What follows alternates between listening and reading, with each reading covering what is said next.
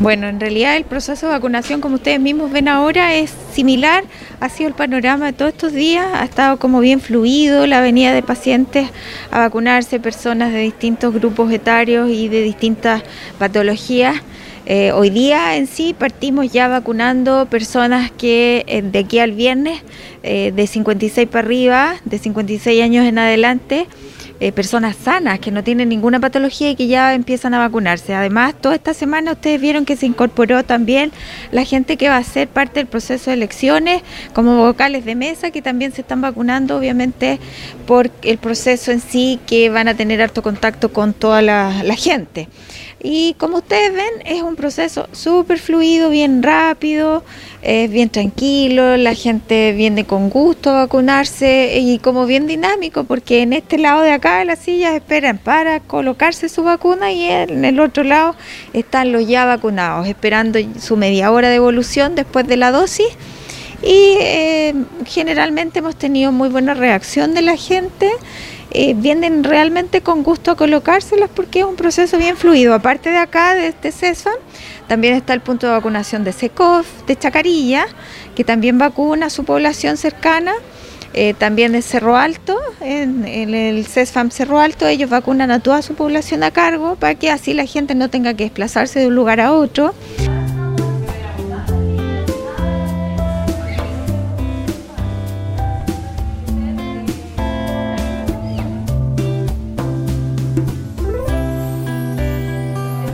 Bien, sí, bien suavecita la niña que me vacunó.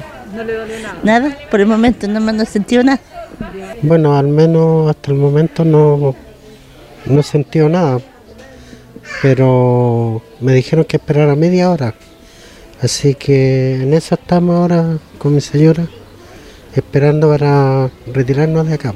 Totalmente confiada por la vacuna, ya sea la Pfizer que le corresponde a ella, de 16 años hacia abajo es Pfizer, o las otras que están eh, usando.